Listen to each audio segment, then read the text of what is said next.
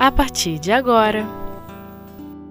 Gestos de Amor O Livro dos Médiuns Médiuns Inspirados com Edson Damião. Nós estamos aqui mais uma vez é, num convite é, é, muito desafiador e muito instigante, que é falar dos médios é, na questão 183, 182, né? Médiuns inspirados, que a gente não pode deixar de abordar também a questão dos médios intuitivos, mas a gente vai deixar isso um pouco de lado e, vai, e vamos nos localizar aqui no capítulo, que é o capítulo 15, que fala dos médios escreventes ou psicógrafos. Na 178, Kardec, para iniciar o capítulo, na 178 a gente tem assim: a faculdade de escrever para um médium é, além disso, a mais suscetível de desenvolver-se pelo exercício. Então, o que, que a gente observa? Que o exercício ele proporciona a faculdade de escrever. Há a possibilidade de se chegar nisso. Isso lá na época Kardec já deixou isso bastante claro. Então ele colocou também essa variedade de, de resultado, não, não bem de resultado, ou melhor, essa variedade de obtenção por parte do médium do, da escrita. Então ele coloca na 179 que nós temos o médium mecânico. Os médios mecânicos, por exemplo, que ele chama, é, ele diz assim: se examinarmos certos efeitos que se produzem nos movimentos da mesa, da cesta ou da prancheta que escreve, não poderemos duvidar de uma ação exercida diretamente pelo espírito sobre esses objetos. O cerne disso é quando ele fala: quando o espírito atua diretamente sobre a mão, ele dá a esta uma impulsão completamente independente da vontade. Ela se desloca, a mão se desloca sem interrupção e apesar do médium, enquanto o espírito tem alguma coisa a dizer e para quando ele termina. O que caracteriza o médium mecânico, o fenômeno, né? Nesta circunstância é que o médium não possui a menor consciência do que escreve. A inconsciência absoluta. Nesse caso, constitui o que se chama de médios passivos ou mecânicos. O nosso ponto de estudo hoje é, são os médiums inspirados. E isso é, um, é, é, é como se fosse um, uma pedra no caminho dos médios da atualidade porque um monte de nós fica duvidando o que, que é meu, o que, que é do espírito. E, o, e, a gente observa que a informação, o conhecimento, aliás, o conhecimento do livro dos médios é em, em, é, é em semelhança com a experimentação, com o fenômeno, com a participação nossa no fenômeno, na, na, na produção mediúnica, que vai tirando, diluindo essa dúvida. E ele diz também que o, o, lá nos médios inspirados na questão 182, ele diz qualquer pessoa que, quer no estado normal, quer no estado de êxtase, receba pelo pensamento comunicações estranhas às suas ideias preconcebidas, pode ser classificada na categoria dos médiums inspirados. É como se vê uma variedade da mediunidade intuitiva. Então vejam bem, Além dos médios mecânicos, ele diz que é uma variedade, os inspirados fazem parte de uma variedade do médio intuitivo. No médio intuitivo, ele diz que a distinção é de fato, saber o que é do espírito e o que é do médium é, uma, é de fato algumas vezes bastante difícil de ser feita. A distinção é difícil. Mas pode acontecer que isto tenha pouca importância Entretanto, pode-se reconhecer o pensamento sugerido por nunca ser preconcebido. Para. Então aqui a gente já tem uma pista. Eu sou médium. Então, ah, eu tenho a dúvida o que é meu, o que é do espírito. Então Kardec, ele já de início, didaticamente ele diz: "Você estava pensando nisso?" Você veio para cá pensando nisso? Isso faz parte do teu círculo de pensamento, do teu círculo de conhecimento? Uma questão que a gente, um parênteses que a gente tem que abrir aqui e que é assim muito interessante a gente tratar é que independente, ah, o médico, porque todo mundo quer ser médium mecânico. Hoje ainda eu escuto no meio espírita um grande número de amigos médios. Ah, eu preferiria ser médium mecânico, porque eu preferiria não ter consciência daquilo que está acontecendo. Nós temos que tomar um cuidado aí, porque às vezes, quando a gente ouve de alguns companheiros espíritas que prefeririam ser mecânicos porque prefeririam também não ter consciência daquilo que está acontecendo, cuidado, porque vai junto o, o equívoco, o falso entendimento de que eu não tenho consciência do que está acontecendo e eu não tenho responsabilidade em, em cima do fenômeno.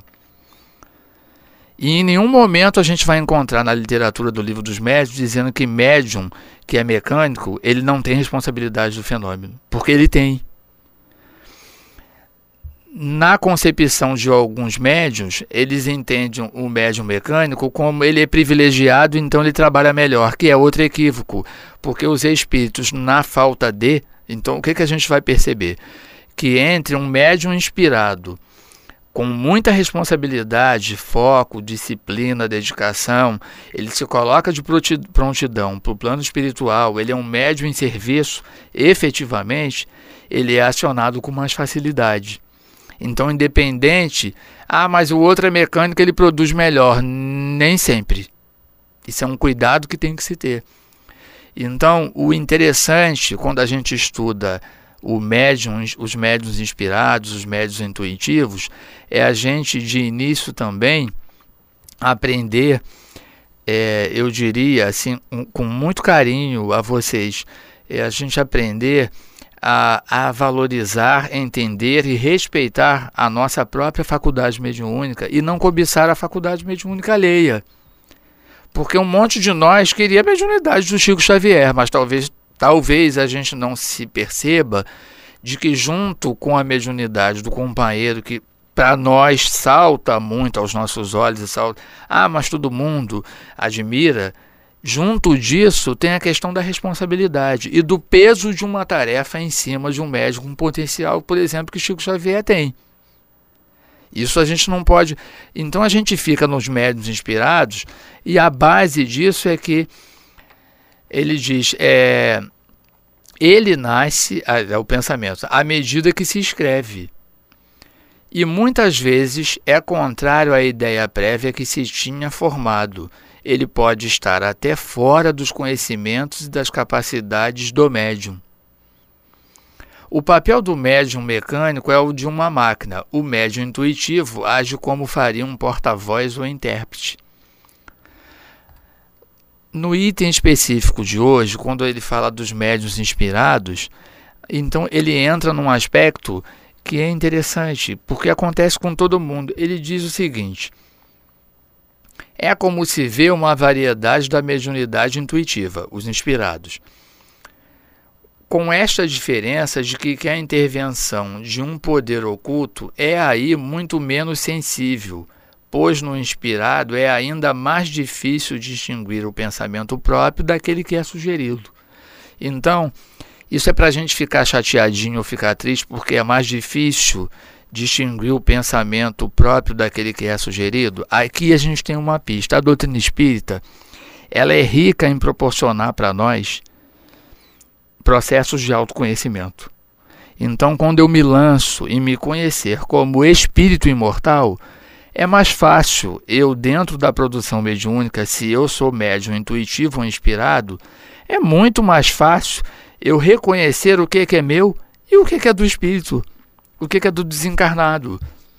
Porque eu, como a questão de Santo Agostinho, né, faça como eu fazia, né, ao deitar, aquela questão toda, quando eu sou vigilante com o meu pensamento, porque o pensamento precisa ser cuidado e tratado.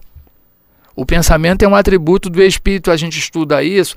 Então, nós, os médios encarnados, a gente tem que tomar é um outro cuidado também.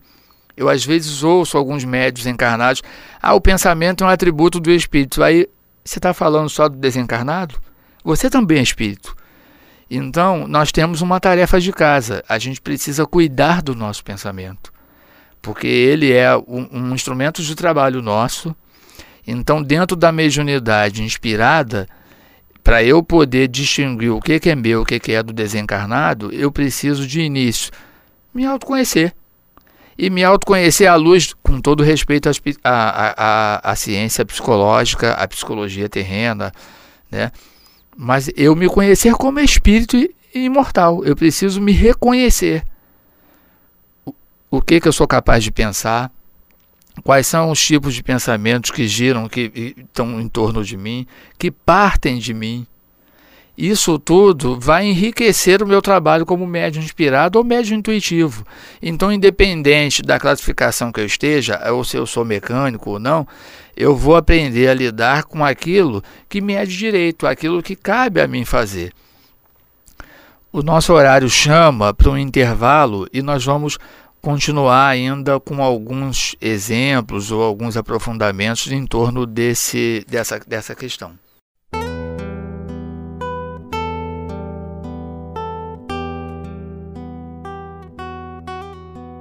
Gestos de Amor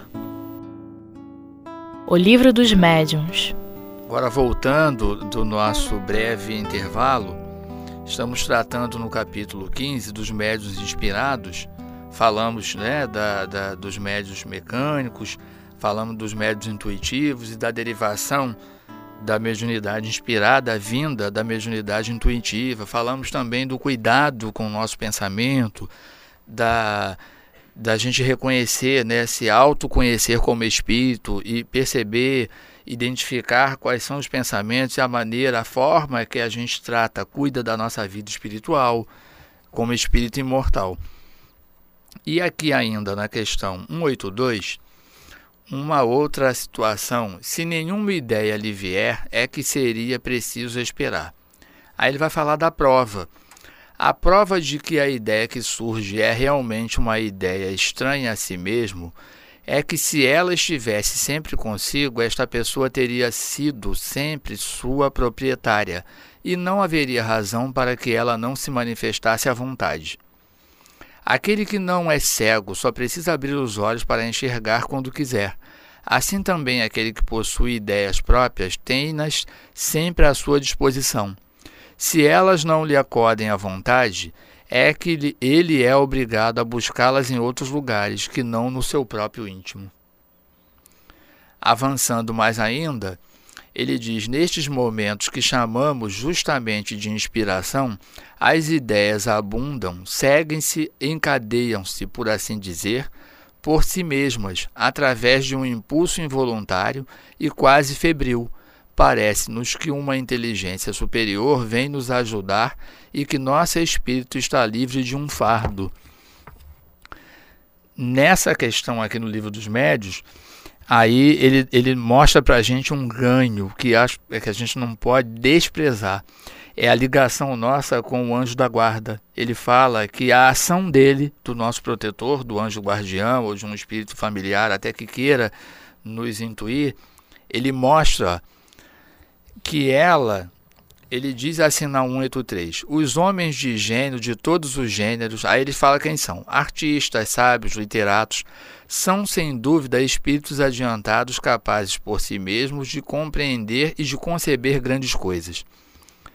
Ora, é precisamente porque são julgados capazes que os espíritos que querem a execução de certos trabalhos sugerem-lhe as ideias necessárias, e é assim que, na maioria das vezes, eles são médios sem o saberem.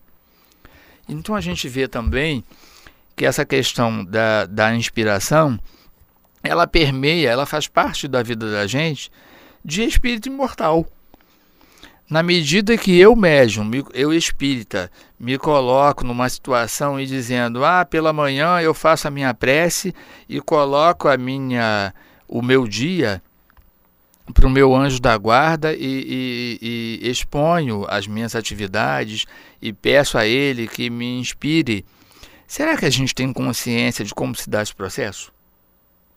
Ou será que nós ainda estamos presos de que a questão da inspiração ela, ela, ela ocorre, né? não, não é bem a palavra unicamente, mas às vezes a gente valoriza demais a questão da mediunidade inspirada somente quando a gente está em atividade mediúnica ostensiva dentro da casa espírita, numa atividade regular, é, orientada. Então a gente não pode esquecer que a questão da inspiração ela faz parte da vida da gente de espírito imortal. E também, quando ele diz aqui no, no nosso material de estudo, ele diz: entretanto, possuem uma vaga intuição de uma assistência estranha, pois aquele que apela pela inspiração não faz outra coisa senão uma evocação. Se não esperasse ser ouvido, por que exclamaria tão frequentemente: Meu bom gênio, vem em meu auxílio? Aí ele faz umas perguntas. As respostas seguintes foram confirmadas, confirmam esta afirmativa. Ele diz: A inspiração não tem por objeto apenas a revelação das grandes coisas? Será que são coisas somente retumbantes, coisas que, que, que pulam, né? Não, frequentemente ela tem relação com as circunstâncias mais comuns da vida. Aí aqui a gente para. Meu Deus. A inspiração frequentemente tem relação com as circunstâncias mais comuns da vida. Por exemplo, queres ir a algum lugar, uma voz secreta te diz para não fazê-lo. Quem de nós pode afirmar que isso nunca aconteceu conosco? Então vejam que é, é, dentro, estudando aqui no livro dos médios, os médios inspirados, a gente acabou percebendo que cotidianamente nós somos médiums inspirados, ainda que não seja num trabalho regular dentro da casa espírita. Agora, qual é o, o parênteses que nós devemos abrir aqui também? Se nós sabemos que somos espíritos imortais e a inspiração faz parte da nossa vida de relação com o mundo invisível, e estudamos aqui a mediunidade inspirada, então a gente tem que tomar cuidado e ficar vigilante para determinadas atitudes, pensamentos e comportamentos nossos. Porque, sem querer, estudando a categoria dos médios inspirados, a gente viu que frequentemente a inspiração ela tem uma relação com as circunstâncias mais comuns da vida. E a gente não pode deixar de tratar aqui o, o seguinte aspecto. A gente tem que saber a quem a gente está atendendo, porque espírito inferior também inspira. Então, esse é o cuidado. A quem a gente está atendendo, que os nossos irmãos evangélicos lá no, no outro segmento religioso falam assim: a quem te serves? Eles até utilizam muito essa, essa construção, essa, essa frase. Tu serves a quem? Então, dependendo do nosso comportamento, aqui o parênteses fica mais aberto ainda, porque surge uma questão que a gente não pode deixar de tratar, que é a questão moral. O que, que é que eu penso? Eu amo ao próximo como a mim mesmo? Então, em que direção eu estou indo é a direção que está vindo para mim também como resposta por via da inspiração. É como se eu fosse cutucar uma casa de marimbondo que de repente aquela aquela nuvem toda de marimbondo ela vem na minha direção. Quando é, eu comecei a estudar o, o, capítulo, isso lá lá quando eu me tornei espírita, eu comecei a ter essas conclusões. Porque dependendo daquilo que eu estava pensando, a inspiração vem de quem quer me ajudar. Mas quem quer me ajudar para uma, uma questão, porque espírito tem em tudo quanto é lugar. Então, para me ajudar, Edson, se você quer dar um chute na canela do teu chefe porque ele brigou com você, então quando chegar lá amanhã no seu trabalho você quer fazer isso, você pode sim encontrar inspiração, alguém que te inspire para você concretizar esse fato. Então é o que a gente fala comumente aí pela vida de que juntou sopa no mel. Aí a gente começa a tratar, a gente tem que ver mais à frente, ou no livro dos Espíritos, falar de afinidade, simpatia.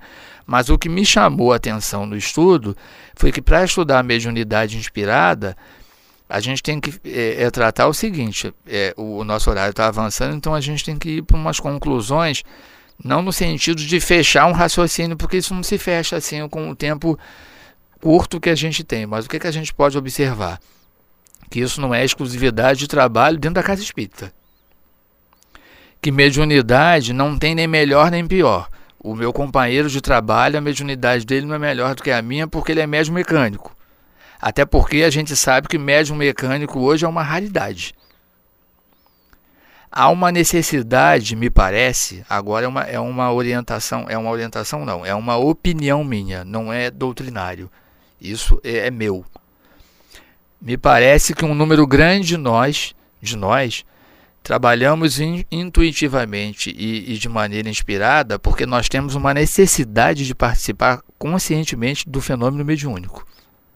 Nós precisamos extrair do fenômeno mediúnico com muita lucidez determinadas orientações dos espíritos para que a gente não fique no equívoco de que eu sou mecânico, agora apagou da minha cabeça, eu saio e vou embora. Isso não pode ocorrer. Nós precisamos entrar e sair da tarefa mediúnica com algo para levar para nós. Porque senão a gente vai ficar no equívoco de que eu vou à casa espírita somente para fazer caridade. A gente minimiza o trabalho. Então, que a gente entre, né, que a gente tenha consciência de que somos espíritos espíritas com conhecimento de que dos em razão dos atributos do espírito, que é o pensamento, a vontade, nós temos as nossas escolhas e nós temos como responder à vida, às situações de uma forma inspirada, mas que seja saudável, salutar, que tenha qualidade de vida espiritual. É isso que a gente está buscando. Nós não precisamos provar que temos força mediúnica para isso, para aquilo, para falar em línguas. Não, nós vamos lidar com a nossa mediunidade inspirada e colocando o valor cristão nela. Porque, de certa forma, Jesus também foi, um, é, aliás, um médium inspirado. Todos nós somos, né? Então, que a gente aprofunde essas ideias nos capítulos, né, nas questões seguintes do livro dos médios, no capítulo 15, e aprenda né, que a gente desenvolva esse valor da mediunidade inspirada, da nossa mediunidade, do serviço cristão em benefício de nós mesmos e da segurança espiritual do processo de autoconhecimento como espírito, que nos conhecendo como espírito e colocando sentimento nas nossas atitudes, com certeza as inspirações que chegarão para nós e as intuições serão as melhores possíveis. Graças a Deus.